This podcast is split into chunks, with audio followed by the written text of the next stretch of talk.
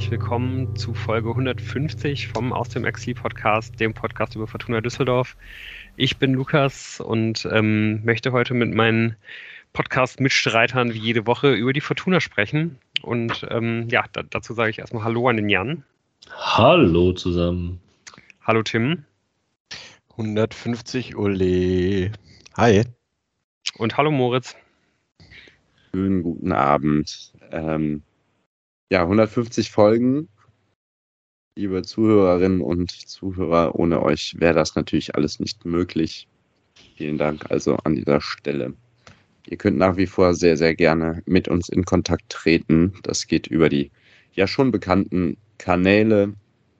Da wäre Instagram, das ist äh, aus Exil F95 dann sowohl Twitter als auch Blue Sky. Da findet ihr uns unter dem Handle aus Exil.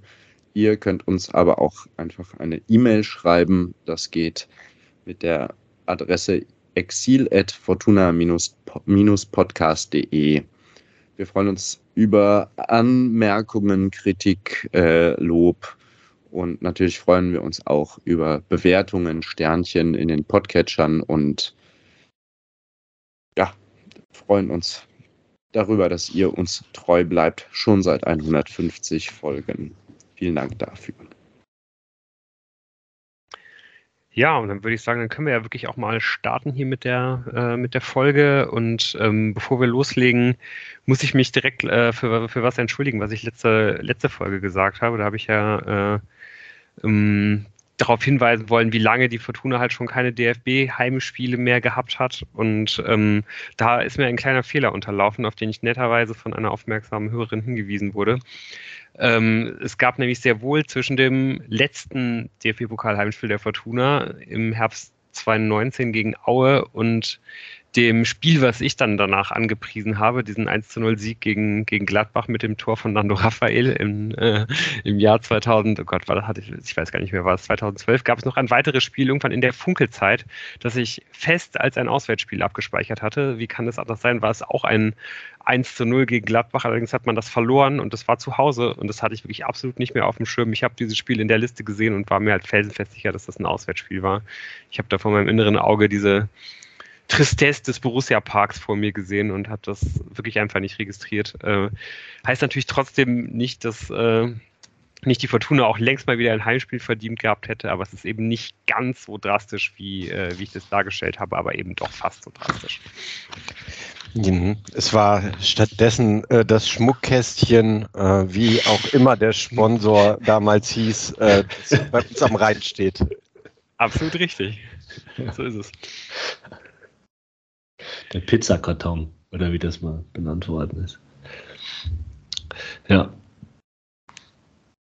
Wo ganz so drastisch, vielleicht äh, eine gute Überleitung zu unserem äh, Gespräch, was wir, was Tim und Lukas geführt haben. Das haben wir als Sonderfolge vorab veröffentlicht. Ähm, da geht es um die Einschätzung der veröffentlichten Bilanzen der Fortuna.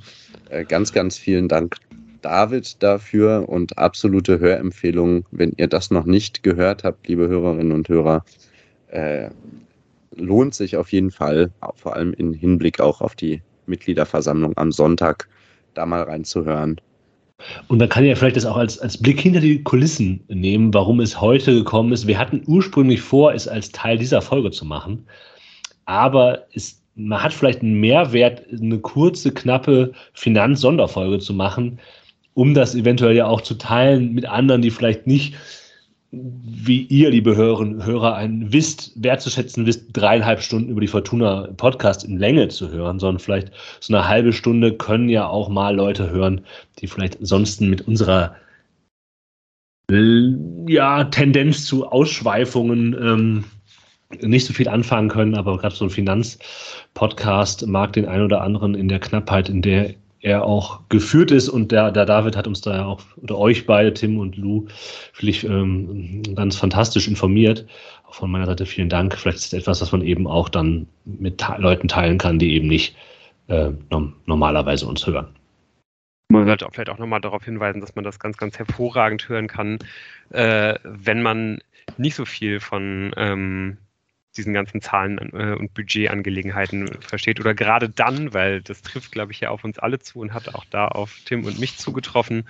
Und gerade wenn man da halt irgendwie nicht so tief drin ist, ähm, hat das, glaube ich, echt einen unglaublichen Mehrwert und man kann sich das sehr gut anhören und man geht da wirklich mit ähm, ja, mehr Wissen raus, als, äh, als man reingegangen ist die Alternative zur Excel-Tabelle jetzt überall da, wo es Podcasts gibt. Man geht mit mehr Wissen raus, aber nicht unbedingt mit einem guten Gefühl. Ja, das kann man schon mal sagen. Und das nicht so gute Gefühl, das war ja auch das Ende des Spiels am Sonntag, ähm, aus dem man da rausgegangen ist. Aber auch schon eigentlich der Anfang, muss ich sagen. man, ist ja auch, man, ist ja auch, nicht mit einem guten Gefühl reingegangen. Wenn nein, nein, gemein. So, so eine mittelgute Gefühlslage, könnte man das sagen. Die, die nicht besser ist gerade irgendwie schwierig mit den guten Gefühlen, ne? die zu finden. Ja. Also ich meine, äh, wenn wir jetzt kurz nach einem guten Gefühl ähm, suchen, dann sage ich mal, mit der Hoffnung, dass in der Länderspielpause nichts passiert, kann es ja eigentlich sich nur noch äh, um Tage handeln, wann der Kader mal ein bisschen wieder voller ist und man nicht mehr so eine Notaufstellung sieht wie führt. Hoffentlich. Toi, toi, toi. Also ich finde auch, dass, dass das vielleicht ja äh, schon vielleicht so ein kleines vorweggenommenes Fazit sein könnte, mit dem, mit dem man dann auch sehr gut in das Spiel selber halt reinstarten kann, dass man ja, glaube ich, schon sich gut vorstellen kann, dass dieses Spiel in Fürth ähm, halt sowas wie, wie eine Talsohle ist, äh, wenn es jetzt einfach nur um die personelle Situation im Kader in dieser Saison geht. Ähm, man, man möchte sich nicht, man möchte sich nicht vorstellen, dass es nochmal irgendwie einen Tag gibt, wo, wo es, wo es so schlecht aus, aussieht insgesamt und wo, wo der Trainer so wenige Optionen hat. Und ich finde, ähm, da, da kann man auf jeden Fall dann irgendwie auch mitgehen und dann kann man ja sagen, mein Gott, okay, äh, das musste man halt irgendwie fressen, diesen, diesen Tag und ähm, ja, dann werden ho hoffentlich halt ab, äh, ab Ende nächster Woche halt irgendwie wieder mehr, mehr Spieler zur Verfügung stehen und dann kann man hoffentlich auch mal ein paar, ein paar mehr Punkte mitnehmen und einfach auch ein, ein, paar bessere Aktionen haben und mehr, mehr Optionen haben, als man das jetzt gegen Fürth gehabt hat. Allein diese Äußerung von dir führt jetzt wahrscheinlich zu zwei Kreuzbandrissen in der Nationalmannschaft in der Spielpause. um wieder äh, ne, sachlich äh, pessimistisch zu werden. Aber ja, das ist trotzdem nicht ganz äh, falsch. Und ähm, man kann sich ja freuen, im Hinblick auf die, auf die Aufstellung äh, Marcel Sobotka da zu sehen. Das ist doch etwas, an das man sich auch positiv festhalten konnte vor dem Fürth-Spiel. Dann musste man sich überlegen, okay, wie stellen sie sich jetzt äh, auf? Und es war relativ schnell klar, dass Ioa rechts spielen würde. Zollis die äh, neun, falsche neun, man weiß es nicht genau, äh, sein würde und eben Jastremski den linken. Flügel gibt, zusammen mit Gavory auf der Linksverteidigerposition. Ich habe ja versucht, das positiv zu sehen und gedacht, komm, wir versuchen das jetzt mal, vielleicht klappt das, aber ohne jetzt hier eine große Analyse dieser Stürmerposition oder dieser Offensivreihe vorwegzunehmen, richtig gut überzeugt hat das nicht. Also tatsächlich ähm, ist es halt so, Zollis hat eine Paradeposition und die ist weiter außen. Und das hat man an dem Tag mal wieder sehr stark gesehen.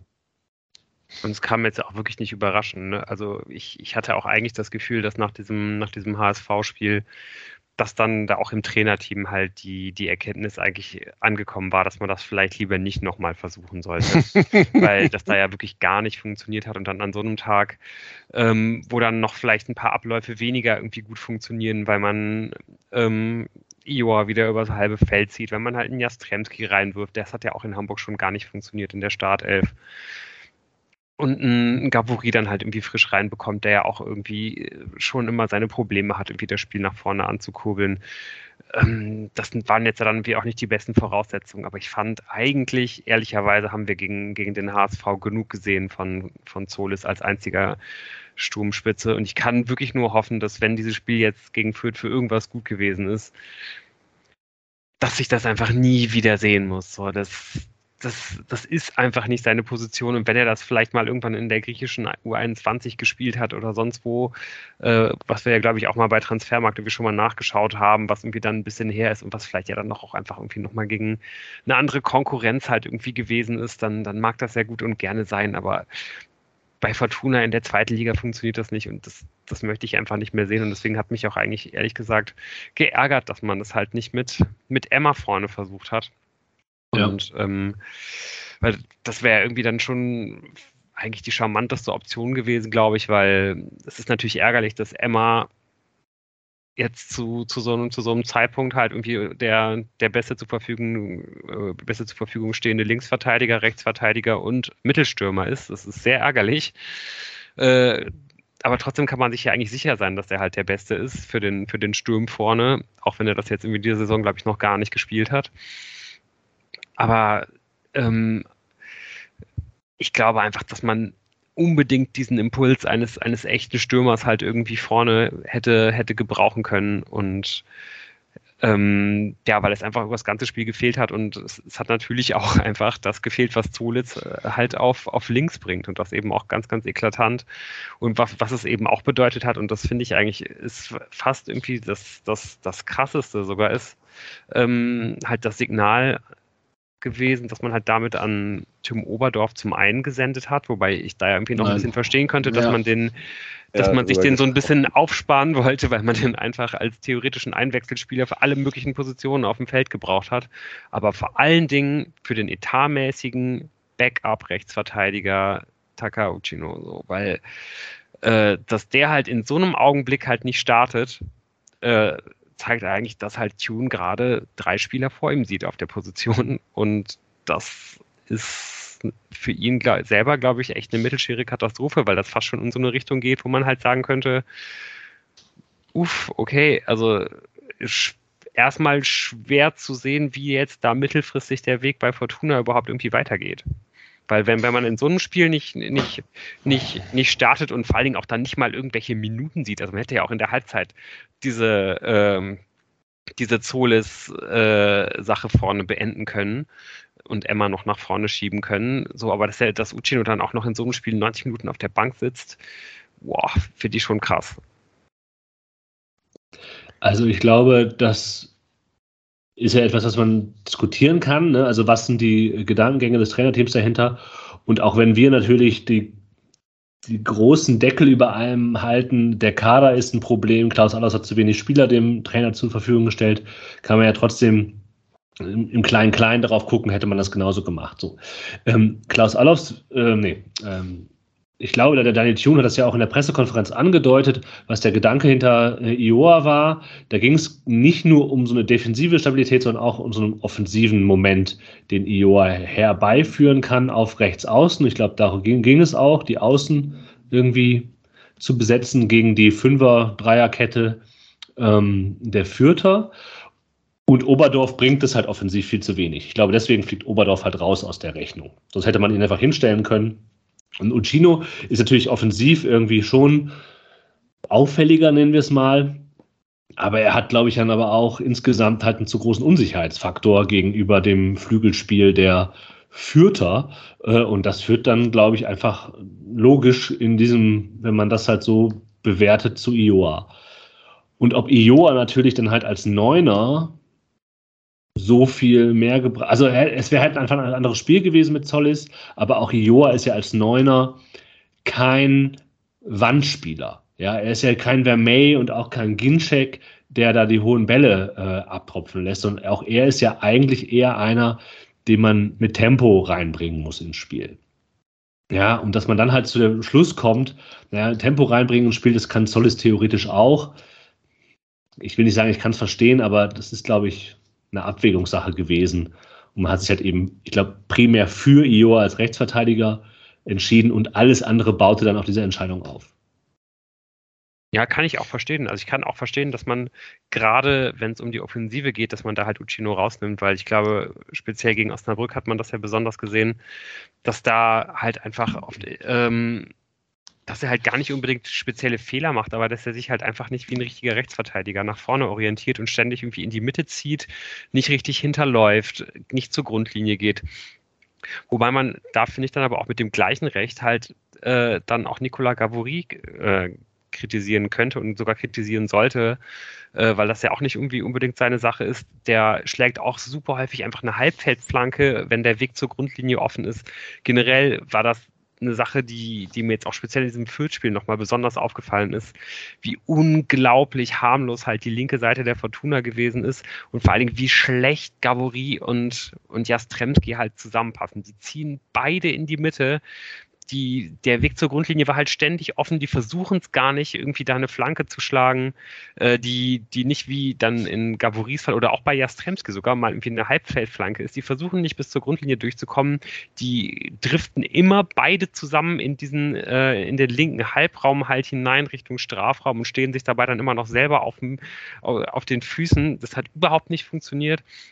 Und ich glaube, äh, mit dieser Argumentation, ich kann super gut verstehen, dass man, dass, dass man Uchino draußen lässt. Ähm, aber für die andere Seite hat das eben ganz, ganz genauso gegolten, dass da halt irgendwie diese Außenverteidiger oder Flügelspieler typischen Bewegungen und, äh, und Laufwege und Abläufe halt irgendwie nicht funktioniert haben. Und ich finde irgendwann in dem Spiel, also ich kann das ja auch irgendwie alles mitgehen, die Argumentation, dass man sich dann eben für Iowa hinten entscheidet, kann ich verstehen, aber dann hat eben auch Emma echt kein gutes Spiel gemacht, gar nicht. Vielleicht sogar ist er, ist er sogar einer der schwächsten gewesen an dem Tag. Ähm, und es war so eklatant zu sehen, finde ich, dass halt da vorne gar nichts geht mit Zolles halt drin. Und, und wenn du halt dann einfach nur Emma da vorne reinstellst, damit er genauso wirkungslos ist wie Zolles, dann hast du aber Zolles auf der linken Seite auf einmal frei. Alleine das hätte was gebracht. Und ich bin mir ziemlich sicher, dass Emma, auch wenn er mit Sicherheit nicht gut ausgesehen hätte, äh, vorne also nicht, nicht auf dem Level wie, wie, wie halt so ein richtiger Mittelstürmer, Wandstürmer eben. Das wär, hätte auch besser ausgesehen im Vergleich äh, mit, mit Zolles auf der Mittelstürmerposition als, als, als neun. Und ich glaube, diesen Move hätte man irgendwann im Spiel halt schon mal noch machen können. Und äh, da, da wäre eigentlich die, die Halbzeitpause der, der, der erste Moment gewesen, wo sich das eigentlich zwingend angeboten hätte. Vor allem hätten wir es dann von unserer Liste, was man vielleicht mal sehen will, ähm, und äh, hätten dann auch heute sagen können, ja, okay, hat auch nicht geklappt. Mich wird wirklich interessieren, weil sich ja die Personallage schon eigentlich am vergangenen Montag so dargestellt hat und man wusste, mit was für einem Kader man da nach Fürth fährt Inwiefern man das im Training nochmal ausprobiert hat oder inwiefern das äh, relativ schnell klar war, ähm, dass, man, dass man auf die Variante, die wir jetzt gesehen haben, setzt. Ähm, das ist jetzt, glaube ich, die größte Enttäuschung neben dem Verlust äh, eines Punktes, weil ich denke, ein Punkt wäre durchaus irgendwie drin gewesen. Ob er verdient gewesen wäre, mal dahinge, äh, äh dahingestellt, dass man das als Fan nicht gesehen hat, denn dass es mit Zollis als Neun nicht geht, das wissen wir ja schon seit dem Hamburg-Spiel. Mhm, wollen wir mal ins Spiel noch ein bisschen in ein paar Szenen reingehen? Ja, ich glaube, man, ich meine, man sieht die Fortuna, die Offensive ja auch erstmal am Anfang gar nicht, sondern führt hat ja die Kontrolle über dieses Spiel. Ähm, man muss halt sagen, es gibt schon Standardgelegenheiten, halt diese Regotta-Chance, wo Siebert nicht aufpasst und er völlig allein zum Kopfball kommt. Ähm, aber mh, mm, so richtig äh, super gefährlich wird Fürth ja auch nicht. Und dann wird dieses Spiel in der, in der, zweiten Hälfte der ersten Halbzeit quasi so von Fortuna halt einfach auf ein gewisses Niveau runtergezogen, indem man da defensiv gut steht und offensiv wenig hinbekommt. Ähm, das ist ja ziemlich plätschert, ja, eine ganze Weile. Äh, und das Einzige, was halt für Veränderungen in den Plätschern äh, sorgt, sind eben Standardsituationen. Ja, also tatsächlich muss man ja sagen, der torgefährlichste Spieler äh, von Fortuna war an dem Tag ähm, Jordi Device, was einfach daran lag, dass es vor allem im ja, mit äh, Standardsituationen ähm, von Johannesson gefährlich wurde und die waren auch durchaus gut. Also ähm, die in der ersten Halbzeit wurde Weiß dann querlegt auf Zollis. Wenn er den da reinmacht, keine Ahnung, dann war es trotzdem kein gutes Spiel von Zollis, aber dann sagt man so, ja, ganzes Spiel lang nicht gesehen, aber er macht sein Tor so. Ich glaube, das war mindestens zwei Meter abseits. Also der Weiß hat halt, legt halt diesen Ball quer und Zollis nee, nee, nee, dann knapp, aber ja, ich glaub, äh, wenn, wenn das die Szene ist, da, da, da steht Zoll ist sehr, sehr weit im Abseits. Das hat der Sky Reporter halt, glaube ich, irgendwie auch nicht, ja. nicht auf dem Schirm gehabt. Also Zoll steht am Anfang des Balls von Johannesson im Abseits und das ist ja auch, glaube ich, Absicht ist ja eine nee, also wenn, einstudierte wenn das Variante. Ding ist, wo dann halt äh, am, am, am zweiten Pfosten rechts ja, Zollis steht. De, Device halt ja. steht und dann wieder zurück nach links legt, da steht Zollis bestimmt zwei Meter im Abseits, wenn nicht drei, in dem Moment, wo, wo, wo Device den halt drüber legt, ganz sicher.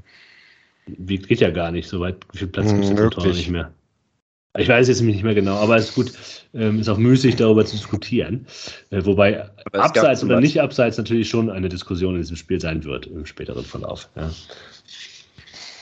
Ja. Ähm, also von den, an den Chancen, die du angesprochen hast, Tim, es gab ja auch eine sehr, sehr gute Kopfballgelegenheit von Felix Klaus, eigentlich ähnlich wie die von Grota auf der anderen Seite, im Sinne von Verteidiger passt nicht auf und Spieler kommt frei zum Kopfball.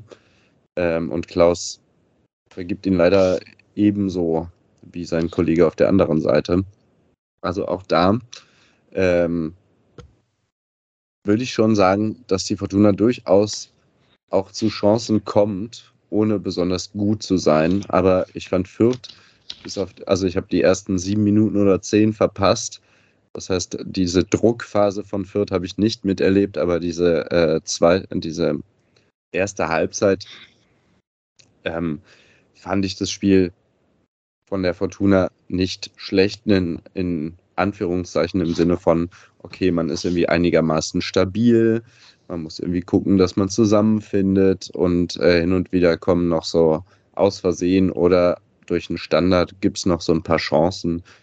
Äh, deswegen fand ich die erste Halbzeit gar nicht so dramatisch schlimm, ähm, so in Anbetracht der Personallage und so. Ja, und man hätte ja auch sein können, es hätte ja auch noch mal ein paar mehr Chancen gegeben, geben können, wenn man halt nicht angefangen hätte, mal wieder aus 20 Metern oder der, wenn man das, die Nähe des Fürther Tors oder des gegnerischen Tors fühlt, einfach einen Fernschuss rauszuhauen. Ähm, das habe ich jetzt auch schon ein paar Mal, haben wir, glaube ich, auch alle schon mal ein paar Mal konstatiert im Hinblick auf die letzten Spiele. Das ist auch irgendwie so ein, eine ungute Entwicklung, möchte ich es mal sagen. Ja, und ich glaube, da muss man jetzt auch wirklich nochmal die, die, die 15. Minute halt hervorheben und da den goldenen ja. Erik Tommy am Bande an Nicola Gavori verleihen, wo Fortuna ein 3 auf 3 Konter hat und äh, ja, schön gemacht, Gavori nicht angegriffen ja. wird und der dann halt einfach aus dem linken Halbraum und zwar nicht aus 20, sondern bestimmt aus 25 das halt ich, denkt, oh, ich, zieh ich mal ab. Ich habe ja zwei Passoptionen vorne oder könnte noch laufen, da ziehe ich mal ab und dann schießt er den halt irgendwie, weiß ich nicht, 15 Meter drüber und 20 daneben. Also das hat mich schon geärgert. Gab noch zwei andere Situationen, aber in, in einem 3 auf 3 Konter ist das schon, also das hat, passt irgendwie auch zu dieser Situation wie das, ich meine, Gavori hat ja auch eine gute Flanke, aber dass er halt immer erstmal eine Halbfeldflanke schlägt, wenn, wenn das gar nicht muss, das war ein bisschen das, das, das, das, äh, das Äquivalent dazu. Mhm. Genau, und dann kommt es tatsächlich zu einer Ecke und dann gibt es einen guten Kopfball, wo sich Jordi Device, äh, so wie wir ihn dieses Jahr wirklich schätzen und kennengelernt haben, neu, äh, ja, perfekt gegen den Gegenspieler durchsetzt, dann leider direkt auf den Torwart und der macht das Spiel schnell und Kastenmeier, ja, verschätzt sich da königlich, möchte das Spiel anscheinend genauso schnell bereinigen beziehungsweise wieder in die andere Richtung lenken. Und um ein Haar nutzt das Amenido Sieb aus und äh, der verfehlt das leere Tor nur knapp. Ähm, Den muss, muss er eigentlich machen. Kastenmeier. Ja, nein, das nicht. Man muss Kastenmeier da raus. Ich schon. Ja, ich glaube, der Kastenmeier steht da noch von der Ecke. Ich glaube, der steht einfach noch da. Und dann macht der Torwartsheben so schnell, dass er nicht rechtzeitig zurückkommt. Das ist ein Fehler von, äh, von Kastenmeier, natürlich. Ja.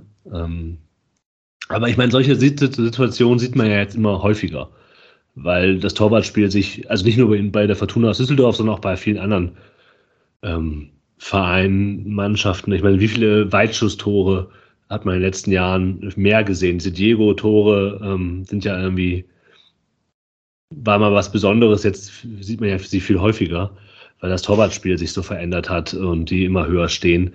Und das muss natürlich auch mal, das kann, kann auch mal nach hinten gehen. losgehen. Ja, äh, ist mir auch tatsächlich aufgefallen jetzt bei der aktuellen Auswahl zum Tor des Monats. Das ist ganz lustig. Ich glaube, da sind von den fünf Vorschlägen drei so unglaubliche Weitschusstore und wo der Torwart halt jeweils nicht so gut aussieht. Ja.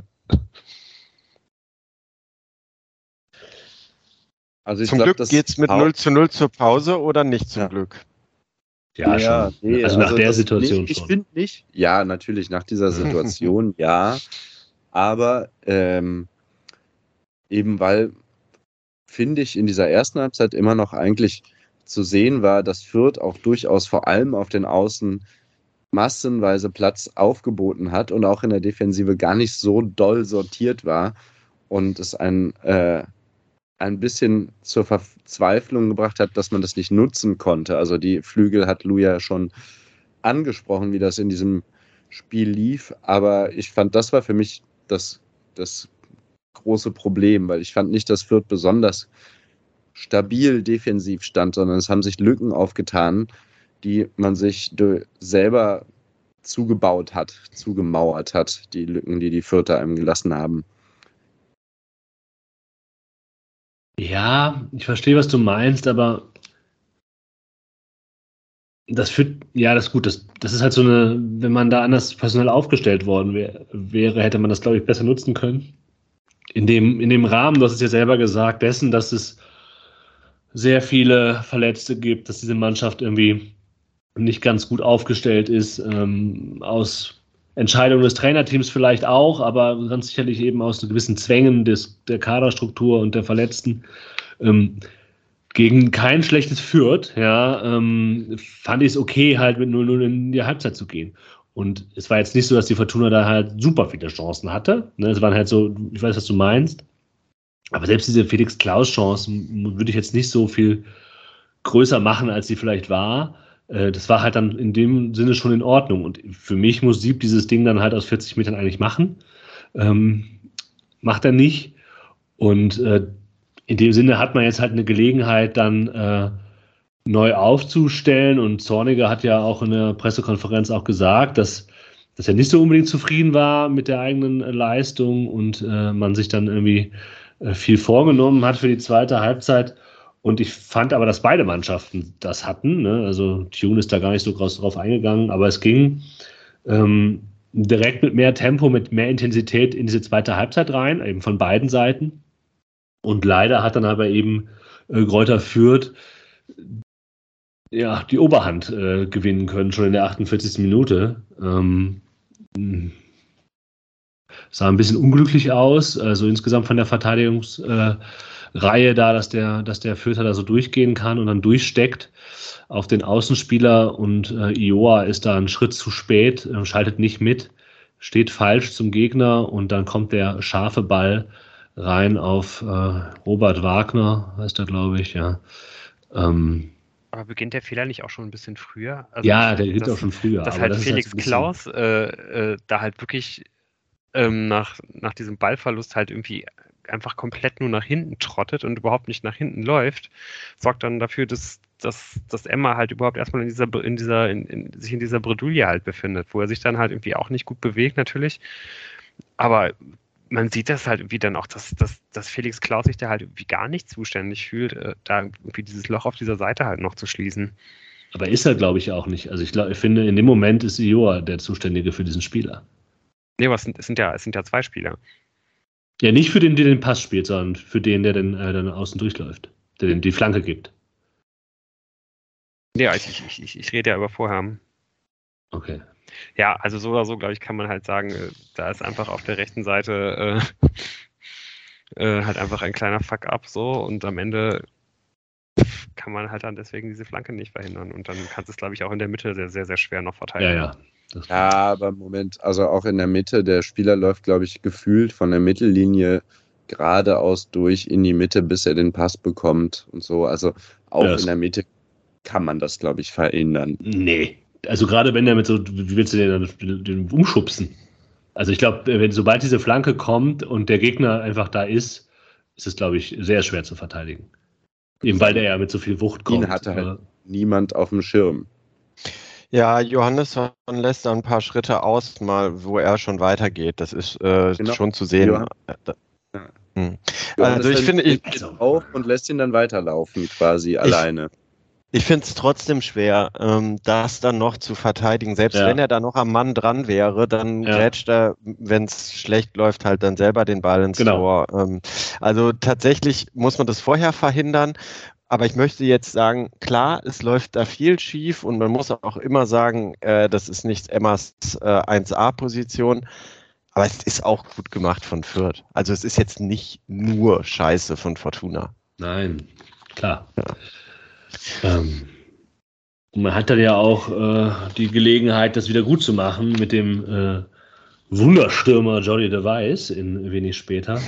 ähm, da, das sieht wirklich schön aus mit, mit Johannes und Klaus. Hier Hackspitze 1, 2, 3, Klaus auf Außen, der dann nach einer Ecke quasi den Ball wieder, also es gibt erst die Ecke, das wird, wird rausgeklärt und dann ähm, spielen Johannes und äh, sehr schön Klaus frei und äh, der spielt eigentlich mustergültig auf Johnny DeWice, der den Ball dann leider drüber macht. Ähm, das war, glaube ich, eine ganz gute Gelegenheit, um den Ausgleich dann doch noch zu machen. Also ich ja. glaube, in dem Moment wussten wir ja noch nicht mal vor dem Fernseher, ob es jetzt der Ausgleich oder vielleicht gewesen wäre. Ja, wer, wer, hätte gedacht, ähm, dass es sportjournalistisch nicht ganz überzeugend ist, ähm, quasi das Gleiche zu machen, was wir tun? Ja, wir als größte Podcast aller Zeiten, ähm, können uns das aber natürlich leisten, nicht im äh, Stadion zu sein, äh, weil wir eh nicht äh, das Niveau suggerieren, dass das Premium-Produkt äh, mit Sky äh, suggeriert oder auch der Kicker als äh, Sportmagazin. Das war, ich war wirklich verunsichert eine ganze Zeit. Wie viel steht es jetzt eigentlich? Und ich habe mir überlegt, wann war es das letzte Mal eigentlich in meinem Leben, dass ich nicht wusste, wie es steht bei einem Spiel? Relativ lange. weil halt der Kann Kommentar ich da jetzt mal kurz ja. einhaken? Weil ähm, also ich habe das ja schon auch so ein bisschen mitbekommen, äh, wie diese Aufregung sowohl bei uns im Chat so ein bisschen als dann irgendwie auch in den sozialen Medien.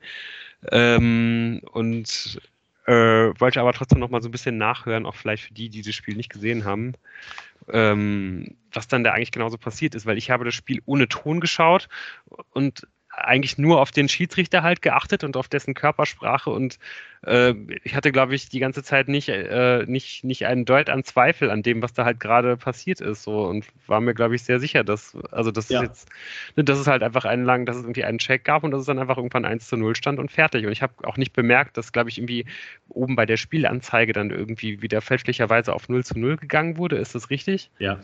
Ja. Also man muss dazu sagen, der das ist der Kommentator. Ich, ich fand nämlich auch, wenn man nur das Bild gesehen hat, war ich mir in dem Moment auch sicher, dass es eigentlich 1-0 steht, dass das Tor zählt.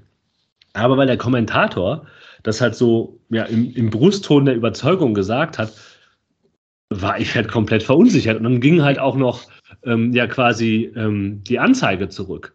Und die kommt ja auch nicht von Sky, die kommt ja auch, ähm, ähm meine ich, sondern die kommt äh, von, äh, vom, von der DFL. Die, die Toranzeige. Doch, Von diesem Produktionsanbieter, ne? Genau. Produktionsanbieters. Ja, ja. Und das hat mich, also ich, was du nämlich sagst, nämlich richtig, ja, allein wenn man sich so das angeguckt hat, dann war das eigentlich irgendwie klar, aber war es ja nicht. Und dann hatte der Kicker, dann bin ich auf kicker.de gegangen und beim Kicker stand das Gleiche. Und der Kicker macht genau das Gleiche für den Ticker. Die sind auch nicht im Stadion, sondern ähm, die schauen das halt am Fernsehen. Aber auch da mal eine kleine Frage ich glaube schon, dass der Kicker Leute im Stadion hat. Aber die machen den Kicker, Kicker nicht. Ist das ein Mensch oder ist das eine KI? Also ganz ernsthafte Frage. Keine, weiß ich nicht. Ich glaube nämlich, dass es beim Kicker eine KI ist.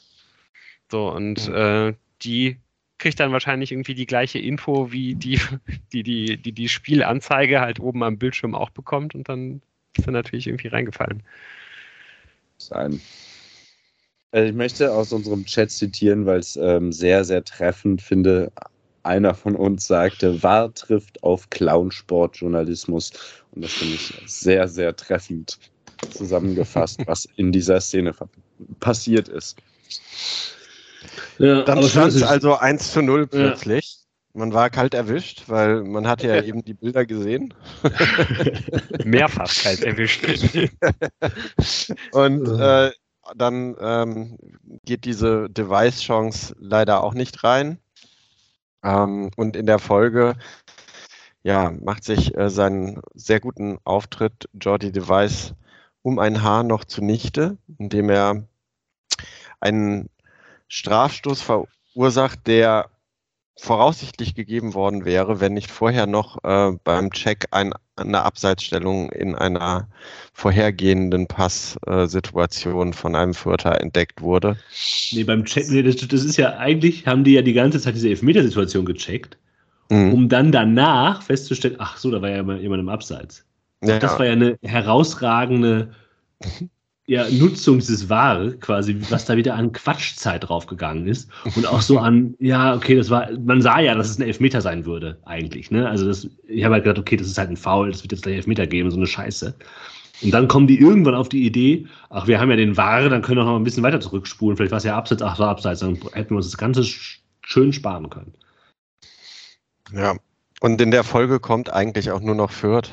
Also nach ja. äh, dem da in dem Moment äh, hätte 2 zu 0 stehen äh, können, merkt man halt, dass bei Fortuna an dem Tag ähm, wurden dann nur noch später Jona Nimjetsch und King Manu eingewechselt, das auch durch die frischen Spieler, die Fürth bringen konnte, die ähm, äh, Fortuna irgendwann vielleicht auch platt war, nicht mehr dran geglaubt hat und ähm, sich im hinten hinaus im Spiel verdient sich führt, würde ich sagen, dann das 1 zu 0, was natürlich 48 nach der Halbzeit, die wir besprochen hatten, noch nicht äh, verdient gewesen wäre. Ja, ich finde auch, man kann halt einfach so ein paar Punkte nennen, die halt dafür gesorgt haben, dass halt Fortuna in der, in der zweiten Halbzeit irgendwie einfach nicht mehr so richtig stattgefunden hat. So, das ist natürlich dieser frühe Gegentreffer, das der sich aber eben auch einfach schon andeutet, weil man halt mit dieser Hektik, die führt halt ins Spiel bringt, dieses hohe Pressing, aber auch einfach generell das, das Spiel hektischer zu machen. Das hat Zorniger ja irgendwie auch in der Pressekonferenz angesprochen, dass das genau der Plan war. Damit kommen die nicht zurecht, weil halt einfach die ganzen Abläufe und Automatismen bei, bei Fürth viel, viel besser sitzen. Die sind bei Fortuna äh, ja eben relativ fragil. Das wissen wir ja alle, dass das so ist. Das ist eh jetzt vielleicht nicht das allergrößte Steckenpferd von Daniel Thune. Das ist mit einem dünnen Kader ja, nochmal schwieriger, das zu machen. Das ist an so einem Tag nochmal schwieriger irgendwie, ja. Genau, ja, eben das. Das ist halt an so einem Tag, wenn, also so wie die Mannschaft da aufs Feld gegangen ist, konntest du ja auch nicht erwarten, dass es da Automatismen und ein Natürlich nicht, aber einstudierter Abläufe gibt trotzdem kann man ja sagen, ne, wir erinnern uns auch an letzte Saison schon, dass da auch gesagt wurde, Fortuna ist die einzige Mannschaft äh, in der ganzen zweiten Liga oder zumindest in der oberen Tabellenhälfte, die halt keine Go-To-Spielzüge hat, die keine klaren äh, Spielzüge hat, wie sie halt zu, zu, zu Toren kommen und die keine klaren, unverwechselbaren Abläufe hat, wo man halt irgendwie den, den Spielern äh, irgendwelche Hüte oder Masken aufziehen kann und die in andere Trikot steckt und man erkennt trotzdem sofort, welche Mannschaft halt irgendwie auf dem Feld steht. Ähm, also ich finde, das ist halt irgendwie ein Punkt, wo man halt sagen kann, ja gut, das ist natürlich irgendwie nicht, nicht gut. Äh, die, die personelle Situation ist eh nicht gut. Man erkennt das äh, daran, wie, wie Tim gesagt hat, daran, dass einfach Tune, obwohl es genügend Anlässe eigentlich gegeben hätte, um äh, neue Impulse zu bringen, dass da halt nicht getauscht wird, beziehungsweise nur, nur zweimal im ganzen Spiel und davon einmal irgendwie erst in der 87. Minute.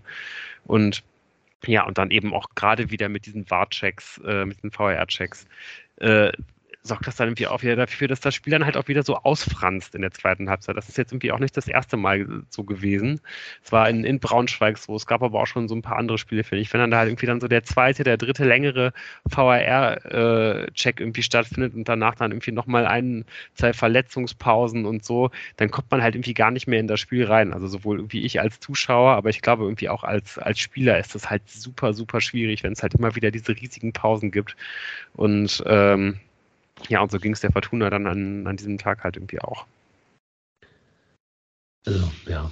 Ich glaube halt, diese Saison hätte es durchaus die Chance gegeben, ähm, mehr diese Automatismen zu haben, wenn es halt diese Verletzungen nicht gegeben hätte, weil ich finde schon, es gibt in diesem Kader und auch mit Tune eine Struktur, die einen Wiedererkennungswert ermöglicht hätte, aber die Verletzungen und natürlich der insgesamt dann sehr dünne Kader ähm, haben das jetzt verunmöglicht. Das hat man gegen Fürth sehr, sehr anschaulich gesehen. Ich finde, der absolute Boss-Move von äh, Daniel Thune im, ist ja die Einwechslung von King Manu in der 87. für Klaus, weil das ist ja die größte Anklage an die Kadersituation, die man machen kann. Man bringt nicht nur einen Spieler aus der zweiten, sondern man bringt auch noch einen Spieler aus der zweiten auf einer völlig anderen Position. Weil King Manu ist ja eigentlich Innenverteidiger und den bringt man dann halt quasi als Sturmtank vorne rein, um halt oben äh, da irgendwie noch Bälle zu binden und so. Also diese klassische, man schickt den Innenverteidiger nach vorne, ist in diesem Fall halt eine Einwechslung des aus der zweiten hochgezogenen, äh, sehr jungen äh, King Manu. Und ähm, also viel, viel mehr muss man ja gar nicht sagen, um äh, zu wissen, in welcher Situation sich dieser Kader befindet. Man liegt 1-0 zurück und im Grunde kann Tune nur zweimal wechseln. Er wechselt nur zweimal. Ja, und auch das ist natürlich krass. Ja, das passiert natürlich nicht normalerweise, wenn du zurückliegst 1-0, ähm, dann bringst du noch mehr Punch rein und versuchst alles Mögliche noch zu drehen und irgendwie dieses 1-1 zu zwingen. Das kann die Fortuna aber einfach nicht. Ja, und das ist halt irgendwie ne, schön für den Jungen ein Debüt zu geben. Ähm, war auch allen auffällig, ne? Ähm, dann nicht mehr glücklich, aber das, das liegt auch in der Gesamtsituation. Da war keiner mehr äh, glücklich in den zehn Minuten, in denen er noch Spiel, gespielt hat, äh, aber er war, hat sich reingeworfen ähm, und wie, auch das kann man ja immer wieder konstatieren, die Mannschaft wirft sich rein, aber an der Personalie kann man irgendwie alles sehen. Ja, ich möchte noch eben einwerfen, weil ich ja auch beim Spiel der Zweiten war und äh, kurz nochmal von deiner Innenverteidigerpositionierung äh, irritiert war. Also der hat halt bei der zweiten auch schon dieses Halbjahr, äh, äh, diese Spielzeit defensives Mittelfeld und offensives Mittelfeld gespielt, ist aber trotzdem natürlich kein, keiner, den man dann da auf die Außen stellt. Ja. Ja, ich glaube, das ist genau um, das ähm, Ding, ne? der spielt jetzt irgendwie ja. in der zweiten schon, schon, schon ein paar Spiele einfach auch immer, glaube ich, auf der Mittelstürmerposition. Einfach auch, weil in der zweiten es halt keine Stürmer mehr gibt, was halt auch eben an Verletzungen liegt, aber auch daran, dass man da wahrscheinlich auch vielleicht irgendwie nicht so viel Geld äh, ausgegeben hat für Qualität, wie man das halt in der Vergangenheit mal getan hat.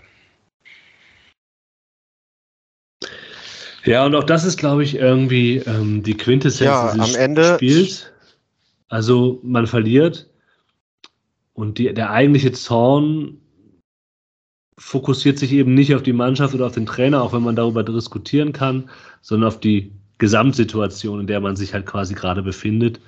Ähm, durch Verletzungen, durch Erkrankungen, aber eben auch durch etwas, was man vor der, vor der Saison schon gesehen hat, der sehr dünne Kader, ähm, wo man viel Glück haben musste, um damit halt halbwegs durchzukommen und das hat man jetzt wieder nicht.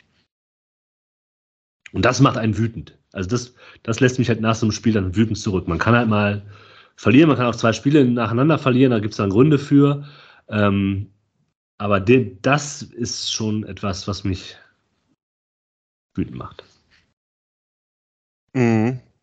Äh, ich muss aber dazu sagen, dass wir ja letzte Woche noch gesagt hatten, das ist so eine eingepreiste Niederlage und ähm, mich hat es dann tatsächlich äh, ein bisschen gewundert ähm, am Ende, auch wenn es ein verdienter Sieg war, den sich auf die lange Strecke irgendwie Fürth äh, hingebogen äh, hat, dass sie gar nicht so gut sind, wie ich dachte, weil die kommen ja aus einem ziemlichen Lauf gerade und sind irgendwie ja. in äh, den letzten fünf Spielen, glaube ich, das formstärkste Team der zweiten Liga. Da sieht man halt auch, dass in einzelnen Spielen einfach ähm, jeder jeden schlagen kann in dieser zweiten Liga. Genau. Und äh, das, damit lebt dann auch ähm, die Hoffnung, dass man diesen Bock relativ schnell wieder äh, umstößt. Vor allem, äh, es müssen ja gar nicht so viele Spieler gesund werden, sondern Yannick Engelhardt kommt ja einfach auf jeden Fall zurück. Und ähm, vielleicht äh, ist das jetzt ein eine Erdung kurz vor der äh, Mitgliederversammlung, weil äh, da, wo man sich jetzt im tabellarisch befindet, da, da, gehört meiner Meinung nach diese Fortuna auch in dieser Saison in etwa hin. Also ich finde also auf einer, auf einer auf Augenhöhe mit Platz 9 mit Elversberg, mit ja. Wiesbaden mit zwei Aufsteigern und mit den beiden Nürnbergern, Nürnberger Vereinen. Also ich stimme dir da komplett zu, aber man muss es vielleicht nochmal so deutlich aussprechen. Und ich glaube, Tim, du drehst es halt jetzt positiv von wegen, dass, ähm, weil jeder jeden, jeden, weil jeder jeden schlagen kann, ähm, hat man auch wieder die Möglichkeit, den Bock umzustoßen. Und das, das würde ich dir auch zustimmen. Ja, also die Saison ist halt noch lange nicht vorbei. Ja, da kann noch viel passieren. Aber ähm, es gibt eben keine Mannschaft, so wie Fürth, äh, die halt einen wirklich zutiefst überzeugt. Ja, außer vielleicht der erste St. Pauli, wo man sagen kann, okay, da scheint wirklich viel zu stimmen. Ja, aber ansonsten kann jeder jeden, jeden schlagen. Und dann kommt es eben auf Dinge an, wie vielleicht Tagesform, ne, vielleicht insgesamt Verletztenpech, aber eben auch, wie ist dein Kader aufgestellt, ähm, wie lange ne, hat man vor der Saison die richtigen Entscheidungen getroffen, weil das heißt nämlich auch, jeder kann jeden schlagen oder es ist, nein, vielmehr, wenn es kein überragendes Team gibt in dieser Liga, dann kannst du halt als Fortuna Düsseldorf auch aufsteigen. Wie steigt denn die Fortuna Düsseldorf ja. aus? Auch in den letzten Jahren. Ja, äh, dann immer, ja. wenn es nicht die zwei überragenden Teams gab in der Liga, sondern wenn halt das Feld offen war. Und das ist doch das, was dann nach so einem Fürth-Spiel einen wütend macht, äh, weil man sieht, da geht was in dieser Saison. Und es geht natürlich immer noch was. Du hast ja vollkommen recht. Aber, Aber so ein Fürth-Spiel, das sind halt schon mal drei Punkte weniger.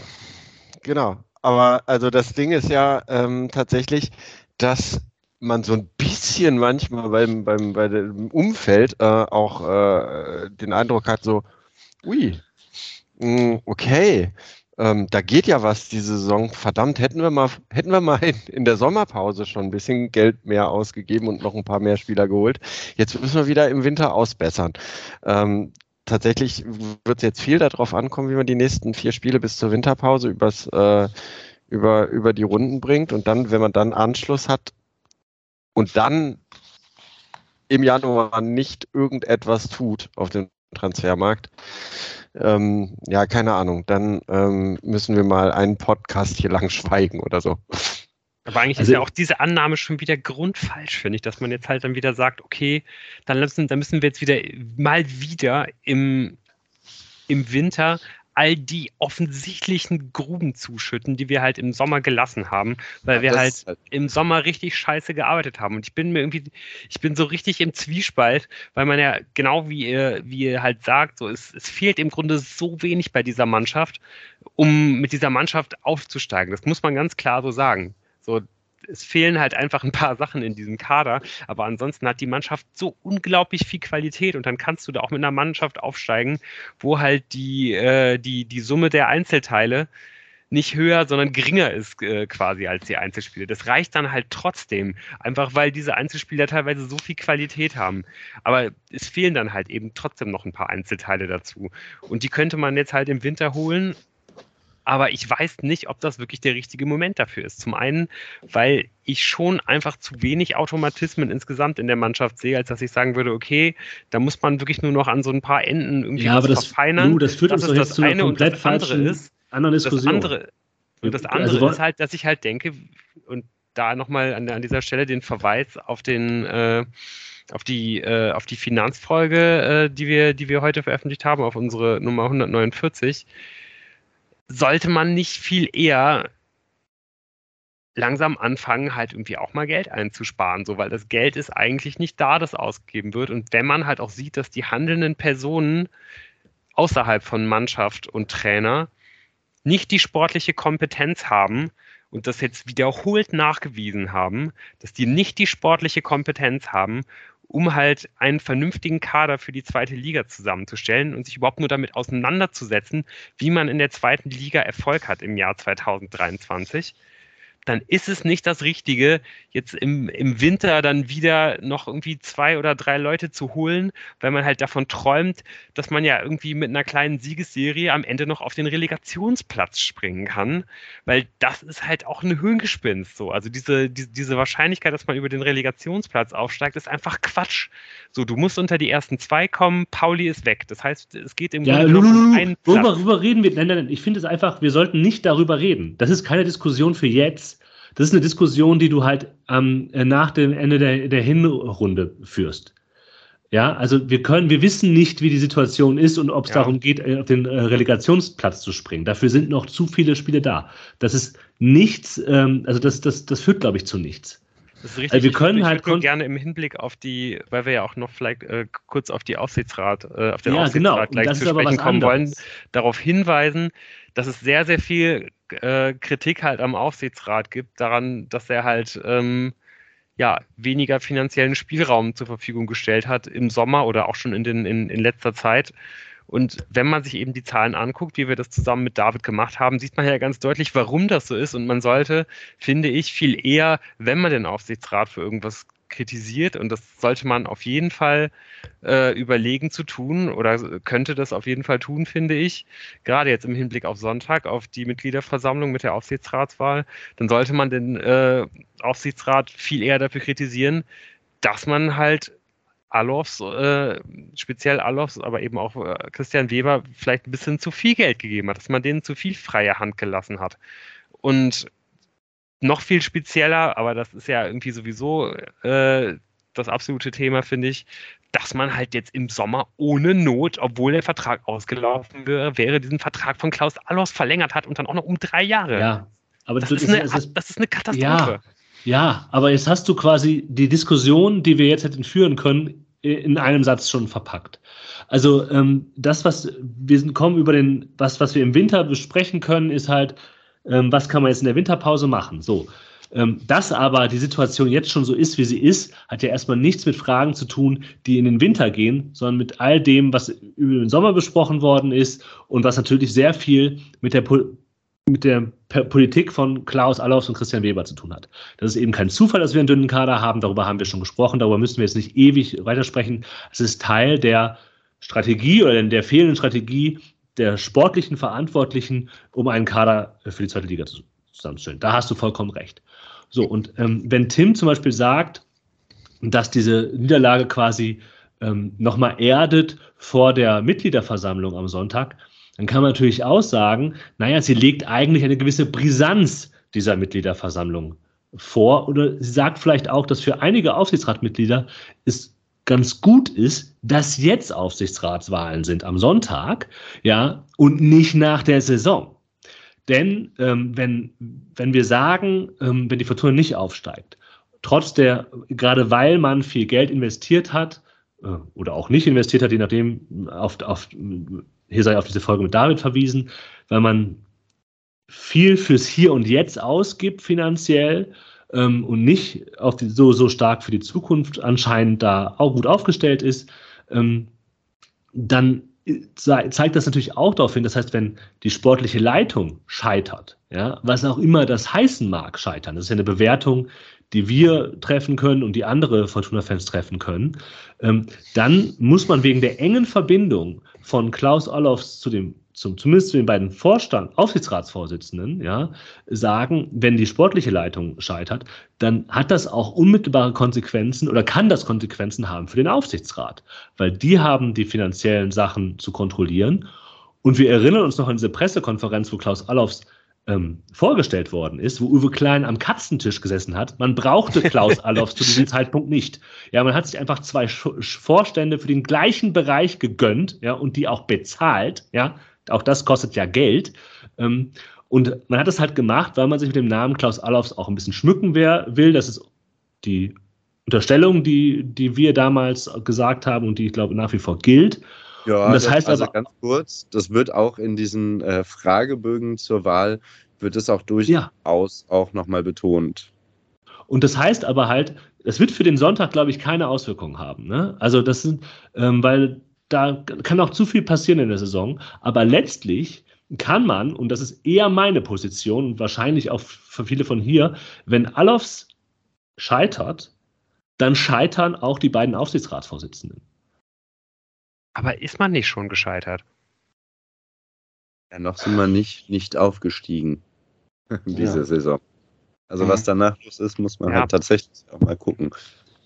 Also es ist ähm, richtig, natürlich, ich bin da, ich spitze das natürlich auch ein bisschen zu sehr zu, äh, aber ich würde es vielleicht ein bisschen anders formulieren, deuten nicht schon zu viele Indizien darauf hin, ja. dass, es, dass es wieder nicht funktionieren wird und sollten wir nicht anhand dieser Indizien und der Faktenlage, die wir aus den letzten Jahren haben, entscheiden und nicht äh, einfach sagen, gut, wir warten jetzt halt irgendwie den Rest der Saison nochmal ab, weil ähm, dass die, dass die finanzielle Lage der Fortuna relativ prekär ist, äh, das, das, das wissen wir.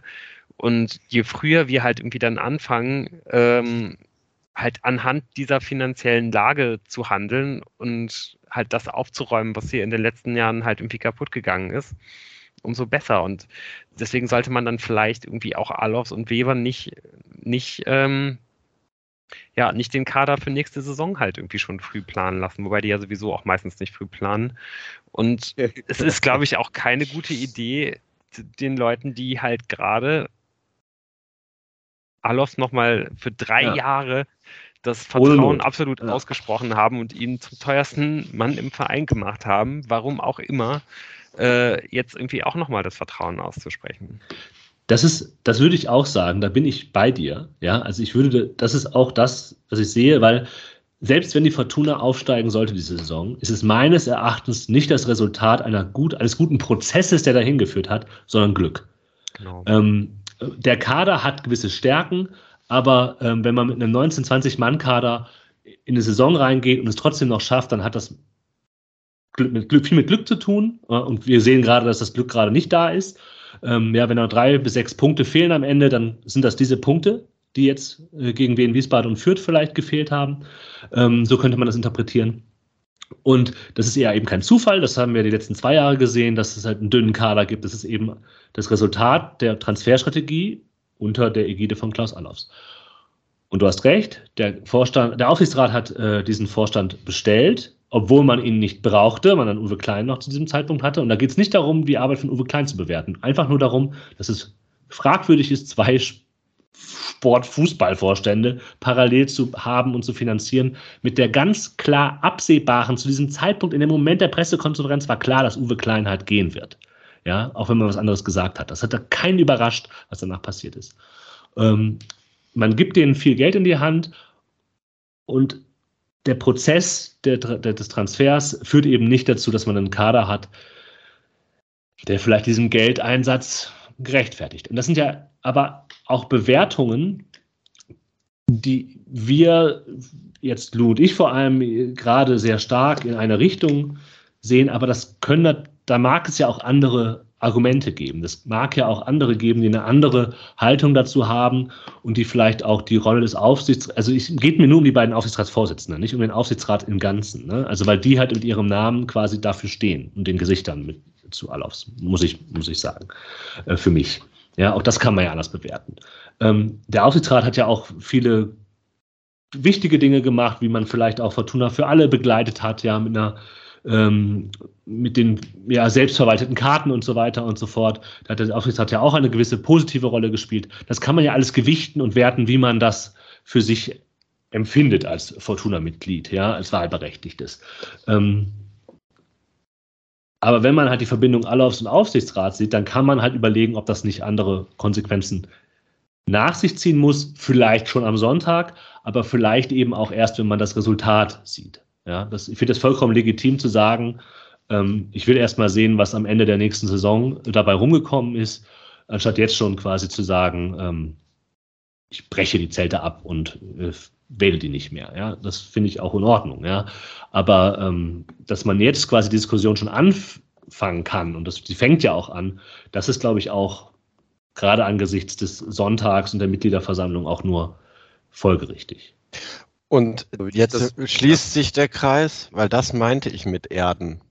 Dass man tatsächlich mhm. nicht so geblendet in diese äh, von, von einem Tabellenstand, der vielleicht ähm, aus Glück resultiert, weil der Kader noch länger verletzungsfrei geblieben wäre. Denken wir jetzt mal irgendwie dran, man hat, hätte mit voller Kapelle auch noch Wehen und Fürth geschlagen und stünde jetzt punktgleich mit St. Pauli ähm, an Tabellenplatz 1. Dann wäre das meiner Meinung nach ähm, nicht eine gute Ausgangsposition, um den Realitäten ins Auge zu schauen. Und das ist eigentlich wichtig, dass da bestimmte Diskussionen auf der Mitgliederversammlung angestoßen werden. Also wenn die jetzt sechs Punkte mehr hätten, hätte ich Klaus Allaus auf dem Rücken tätowiert. Das ist natürlich auch klar. Nein, du, du ja. nicht.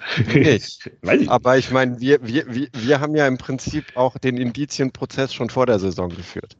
Ja, und ich glaube, das ist, äh, auch wenn ich jetzt Moritz wahrscheinlich wieder das Wort abschneide, ich glaube, das ist ein Problem auch ähm, unserer Diskussion weil wir haben keine Gegenstimme. Also wir sind ja mhm. alle vier auf einer ähnlichen, ähm, einer ähnlichen Meinung. Wir haben das ja auch schon, also wir bestätigen uns ja auch hier selber. Ja, wir sind mit einer Vorannahme reingegangen, einer, einer Hypothese könnte man sagen in die Saison und wir sehen uns ja jetzt quasi von Spieltag zu Spieltag bestätigt. Und Menschen mögen es ja, wenn sie bestätigt werden, ja. Mhm. Ähm, auch wenn es nicht gute sportliche Konsequenzen für den eigenen Verein hat. Aber ähm, ich glaube, es wäre wahrscheinlich ganz gut, wenn hier jemand wäre, der halt eine Gegenstimme hat und der ja auch Argumente bringen kann, auf die wir jetzt gar nicht kommen. Also lieber Klaus, falls du uns gerade zuhörst, melde dich doch bitte unter äh, allen Kontakten, die wir ganz am Anfang des äh, Podcasts für dich nochmal zusammengefasst haben. Ich glaube, es ist durchaus nicht nur Klaus Allofs, der das anders sieht, sondern im äh, Vereinsumfeld äh, gibt es da doch einige, die das sehr anders sehen. Und wenn ich es richtig verstanden habe, gibt es jetzt ja auch den Ärger äh, vom Richtung, in Richtung Aufsichtsrat ähm, eher in die andere Richtung, im Sinne von, ah, ihr habt da hier das Geld nicht freigegeben und äh, so, sonst stünden wir ganz anders da. Ähm, ja, also es wird auf jeden Fall spannend am Sonntag. Bin ich, also ich glaube, die Stimmung am Sonntag wird auf jeden Fall nicht so super gut werden. Und bin gespannt. Ne? Ähm, so ja, generell. Ich glaube, das ist ein also, super wichtiger Punkt, den du da ansprichst. Das glaube ich nämlich wirklich gut sein könnte, dass am Sonntag die Stimmung eher aus der Richtung gegen den Aufsichtsrat geht ja. und nicht aus unserer äh, eine Meinungssoße gegen, gegen ja. Alofs Richtung halt, die wir hier im Podcast haben. Und ich weiß nicht, ob ihr diese ganzen Fragebögen mal durchgelesen habt ähm, zu den Kandidaten.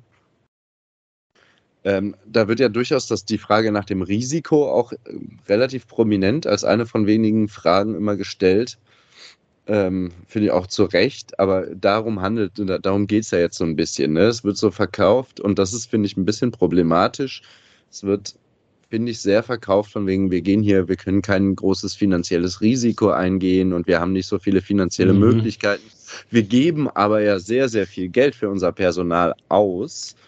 Ähm, das heißt, da ist vielleicht schon eine Schieflage. Das heißt, wenn dann für den Spieler Nummer 21 und 22, der ja dann nicht, der muss ja nicht auf dem allerhöchsten Zweitliganiveau sein, aber wenn dafür dann kein Geld mehr da ist, ja, dann ist da schon irgendwie eine gewisse Schieflage. Und äh, was ich irgendwie sehr frappierend fand, bei diesen ganzen, bei den ganzen Kandidaten gab es genau einen, der über die zweite Bundesliga gesprochen hat. Und das fand ich wirklich frappierend, weil der hat gesagt, erste Liga ist geil, ist ein Traum, wollen wir alle hin, aber wir müssen diesen Verein so aufstellen, dass ja der auch in der zweiten Bundesliga mittel- und langfristig überleben kann. Und das finde ich irgendwie einen Gedanken, wo ich das Gefühl habe, der kommt quasi im Fortuna-Universum gar nicht so vor. Und das fand mhm. ich schon auf jeden Fall irgendwie einen ziemlich wichtigen Punkt.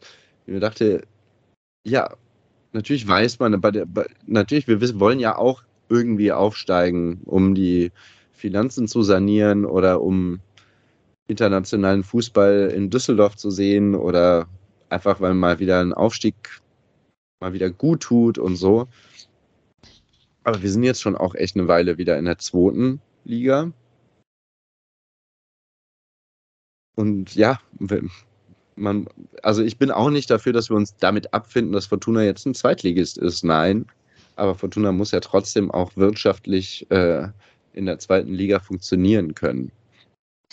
Genau, ja, und so ein weiterer aus. Angriff auf die, auf die Bundesliga, wenn das jetzt in dieser Saison nicht funktionieren sollte, wird ja nur funktionieren, also wäre ja nur realistisch mit noch einem viel, viel größeren Risiko. Ich meine, wir haben ja gehört, dass man bei Fortuna mit einer schwarzen Null plant, obwohl man ja. äh, mit, äh, mit äh, Fernandes Neto das Tafelsilber und mit Klaria, glaube ich, auch, der müsste ja, glaube ich, auch erst in diesem Jahr dann in der Bilanz drin stehen, äh, dass das gesamte Tafelsilber halt irgendwie verhökert hat. Also so irgendwie alles an Leuten, die man äh, da, ne, also gerade bei Neto, so, der, der war ja kaum äh, wirklich ein Teil des Kaders so, ne? Und wenn du halt einfach da so viel Geld halt einfach trotzdem reingespielt bekommst in deine Bilanzen und das trotzdem dafür sorgt, dass halt deine gesamte Eigenkapital, äh, dein gesamtes Eigenkapital einfach dahin schwimmt und wahrscheinlich wird man jetzt ja nochmal mehr finanzielles Risiko wieder im, im, im Winter auch gehen, um halt irgendwie nochmal den Relegationsplatz angreifen zu können so, dann, dann wird es ja im, im nächsten Jahr nur noch riskanter sein, wenn man das halt irgendwie nochmal versuchen sollte. Und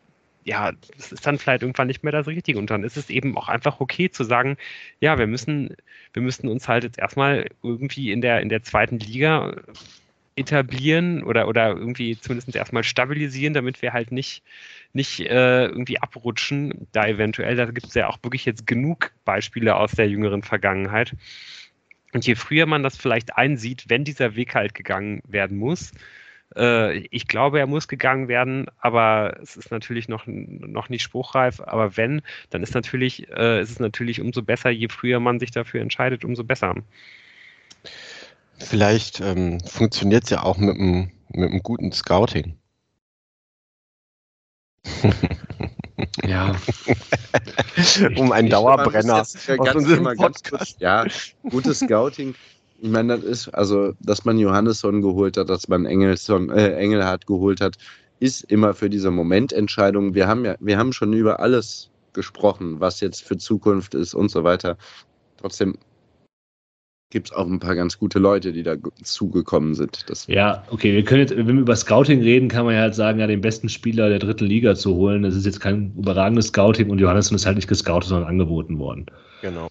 So, aber das, darüber, wir kommen dann, glaube ich, auch zu anderen Themen und ich glaube, ähm, das Augsburger Puppenkistenspiel Lou und der Relegationsplatz, ähm, das werden wir dann, glaube ich, zur, zur Winterpause nochmal aufführen können. Aber ähm, ich glaube, der, die entscheidenden Punkte sind halt klar von unserer Seite klar gemacht worden. Da können halt die Hörerinnen und Hörer drüber nachdenken, ob das für sie jetzt am Sonntag eine Auswirkung hat oder nicht. Ähm, oder überhaupt, ob sie es überzeugend finden, was wir vier hier ähm, sagen. So ist es halt, sich die Kandidaten angucken, die da sind, sich anbieten ähm, und dann halt äh, die Wahlentscheidung oder auch nicht so treffen, wie man das für richtig hält. Und in diesem Augenblick macht Lou das Mikro aus. Als Zeichen. Zeichen seiner, seiner Missgunst. Nee, aber. Ja, ja als Zeichen dafür, dass ich, dass ich vermute, dass ich bald wahrscheinlich wieder meinen Monolog hier zur, zur Gegnerbeobachtung anstimmen muss und vorsorglich nochmal einen Schluck Wasser hinuntergeschüttet habe.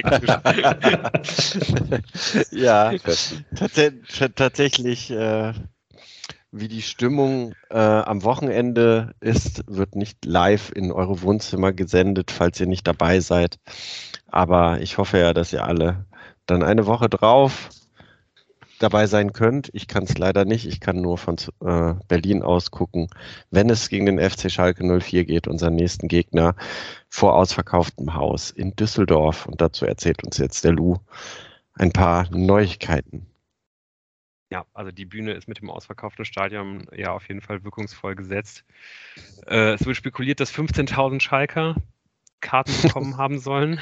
Das ist natürlich äh, ja irgendwie so halb, halb erwartbar war, wäre, aber doch irgendwie schon auch wieder relativ bitter, muss ich sagen. Aber nichtsdestotrotz äh, sollte das auf jeden Fall ähm, ja, dafür sorgen, dass da ganz hervorragende Stimmung da ist, wenn wenn mal wieder über 50.000 Leute in der Arena sind. Also ich kann mich da echt ganz gut dran gewöhnen, muss ich sagen. Diese Samstag 20.30 Uhr Spiele gegen, gegen nette Gegner mit äh, ausverkauftem Haus. Also gerne, gerne noch ein paar mehr davon, auch in der, in der Rückrunde.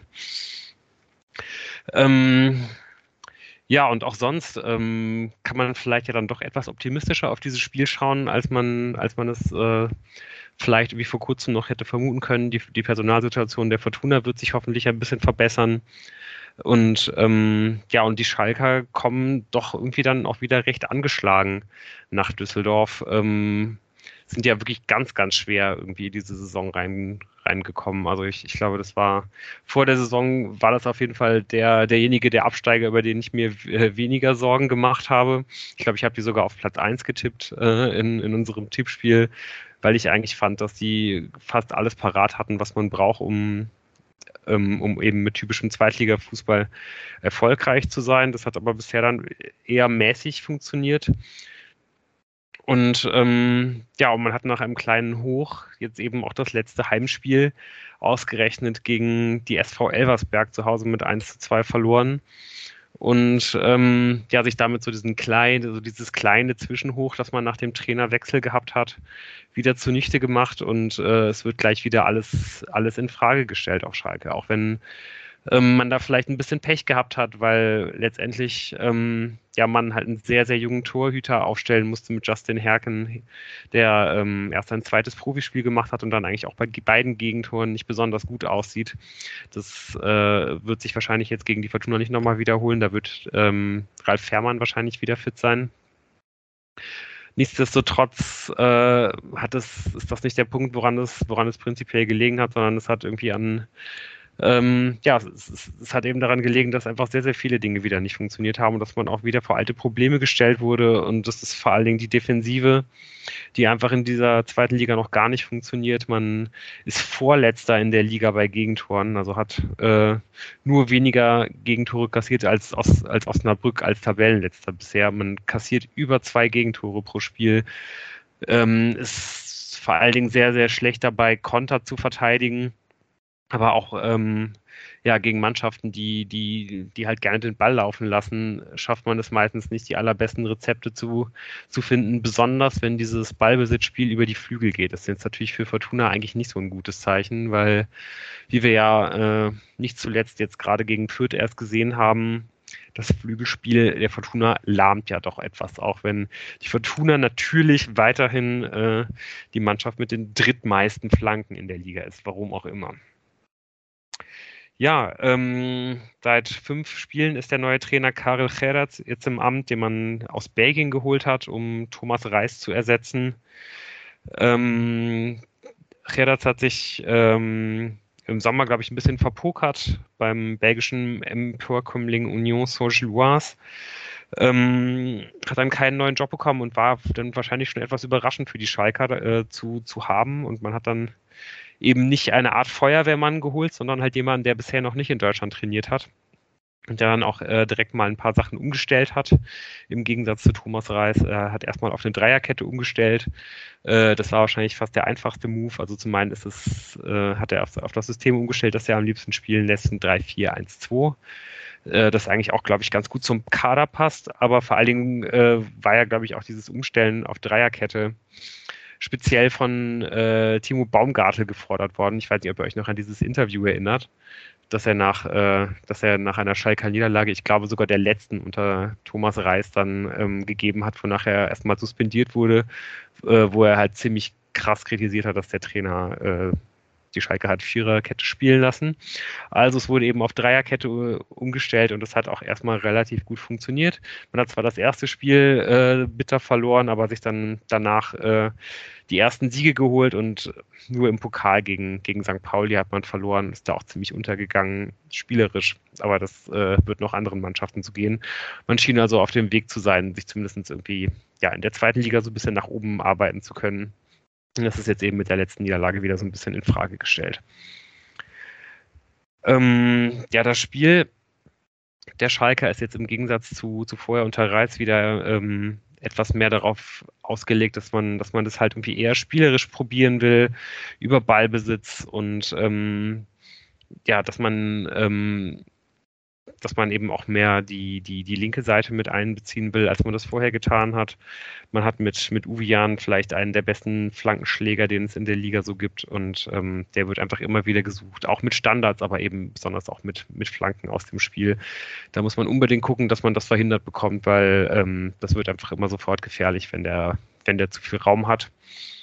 Und an, an Abnehmern in der Mitte mangelt es den Schalkern halt wirklich überhaupt nicht auch wenn äh, es fast ein bisschen kurios ist, ähm, wer sich da jetzt im Augenblick durchgesetzt hat, weil man kann schon sagen, dass einfach jetzt gerade bei Schalke in der Hierarchie der Offensivspieler Kenan Karaman die Eins ist. Und er dafür gesorgt hat, dass Simon Terodde und ähm, Sebastian Polter, äh, die, glaube ich, fast alle Experten eigentlich noch ein bisschen davor gesehen haben, also gerade ja auch ein Terodde, auch wenn der natürlich schon ein bisschen älter ist mittlerweile, dass die eben auf der Bank sitzen also äh, lässt, lässt das jetzt meistens mit Karaman vorne spielen und mit, äh, mit, mit Brian Lassme daneben. Auch ein super interessanter Spieler, ähm, sieht unglaublich talentiert aus, hat eine fantastische Schnelligkeit, eine fantastische Physis, kann sich da hervorragend durchsetzen, gewinnt damit immer wieder Dribblings, geht am ersten Mann, am zweiten Mann vorbei, aber bleibt dann am dritten hängen äh, und hat einfach auch immer wieder ja, dann so die kleinen Aussetzer irgendwie in der Technik drin. Also ein, ein, ein Spieler mit sehr, sehr viel Licht und Schatten. Ähm, aber auch ein Spieler, in den sich, glaube ich, jeder Trainer irgendwie erstmal immer verliebt. Dahinter mit Dominik Drexler auch so einen ganz interessanten Zehner, ähm, der eigentlich auch für diesen Zweitliga-Fußball und gerade für den, den dann auch Schalke spielen will, wo es halt viel über Physis geht, über Ablagen, über darüber äh, sich in den, in den Strafräumen zu behaupten. Also wirklich bester Zweitliga Christian Eichner Fußball, der dafür wie gemacht ist, weil er groß ist, weil er kopfballstark ist, ähm, weil er, weil er, ähm, ja, weil er sich halt eben an, in, in diesen Zweikämpfen durchsetzen kann und auch einen guten Abschluss hat. So, das sind eigentlich genau die Spieler, die man braucht, um Tore zu schießen. Und auch die individuelle Qualität in der Abwehr ist da. Also ich bin auch ehrlich gesagt ein bisschen, äh, ein bisschen planlos, warum die Schalker das alles irgendwie nicht so richtig hinbekommen bisher in dieser Saison. Auch die Doppelsechs, da hat man mit Schallenberg einen, den, einen der überragenden Spieler aus Paderborn geholt. Man hat mit Tempelmann einen den überragenden Achter aus, aus Nürnberg vor der letzten Saison geholt. Die machen ihre Sache irgendwie auch ganz gut, aber die Sachen scheinen nicht zusammenzupassen. Und das, obwohl man noch den absoluten Shootingstar dieser Zweitligasaison in den eigenen Reihen hat mit Uedraogo. Ähm, erst 17, äh, der ist ja, glaube ich, ab dem, ab dem ersten Spiel mehr oder weniger eingeschlagen wie eine Bombe, wird schon zu allen großen Clubs in, in Europa ähm, äh, gerüchtet und so weiter. Ähm, ja, aber auch das sorgt irgendwie nicht dafür, dass man, dass man halt eben nachhaltig Erfolg gehabt hat bisher. Und zumindest vor Uedraogo muss die Fortuna erstmal keine besondere Angst haben. Der ist nämlich im Augenblick abgestellt zu U17 WM und ähm, ja, wird also dementsprechend fehlen. Ähm, ja, was denkt ihr, was, äh, was, was das beste Rezept ist bei der Fortuna? Sollte man, sollte man sich da irgendwie stark an, an, an Schalke orientieren oder sollte man einfach schauen, dass man jeden einzelnen Spieler, der jetzt irgendwie wieder fit wird, an, an seine beste Position schiebt und dann einfach schaut, was so geht?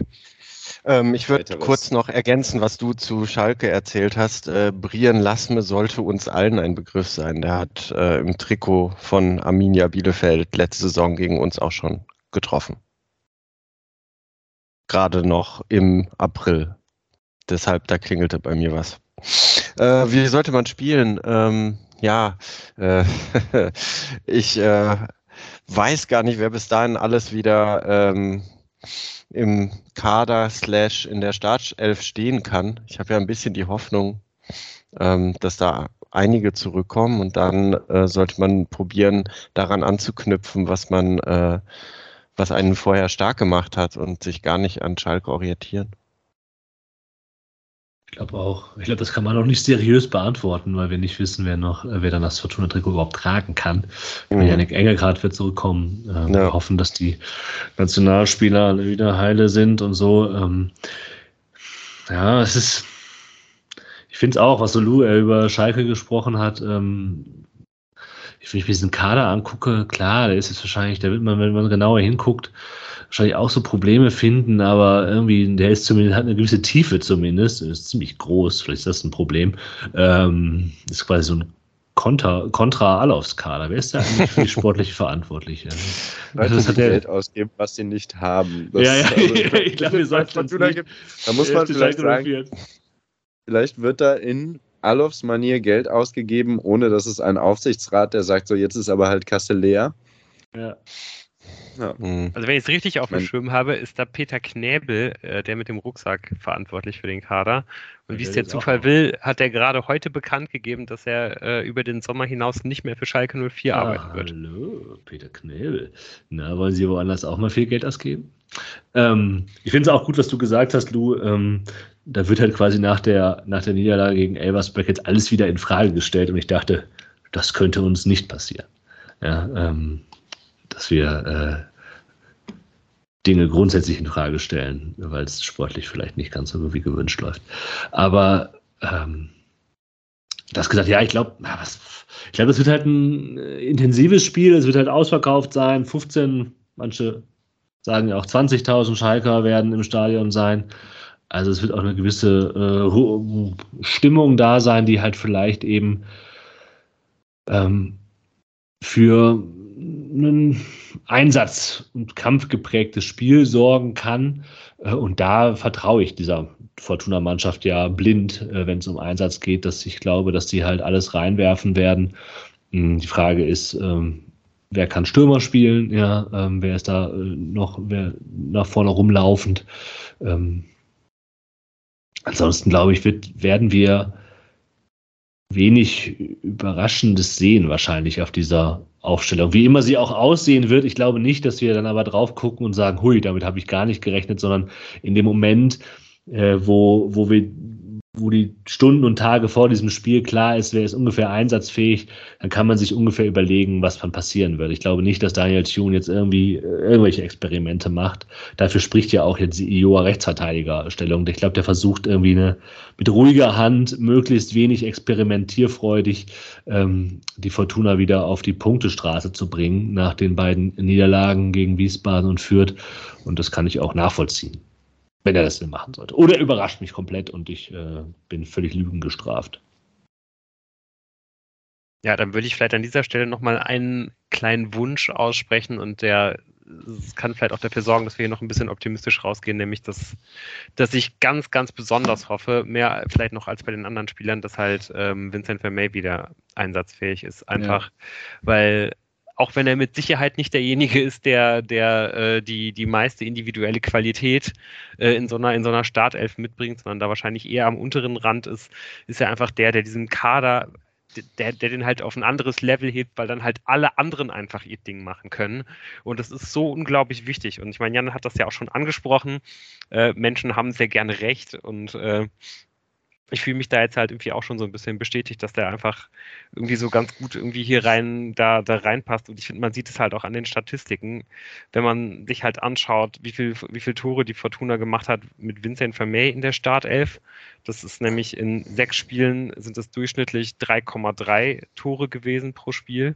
Und ohne Vincent Vermey in der Startelf sind es 0,57 Tore gewesen in sieben Spielen. So, das ist jetzt natürlich wieder eine Statistik, die ich mir jetzt hier schön hingelegt habe, damit es genau passt auf das, was ich, äh, was ich, was ich erzählen will. Aber ich finde schon, äh, dass das mittlerweile eine Sample Size ist, die eigentlich groß genug ist, dass man sagen kann, dass die jetzt für den Moment schon einem auch ein bisschen was darüber erzählt, wie das Spiel der Fortuna funktioniert.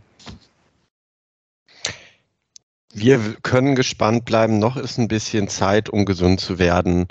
Ähm, und dann hoffentlich wieder auf die Punktestraße einzubiegen, wie du so, so schön gesagt hast. Sehr gut. Macht's gut.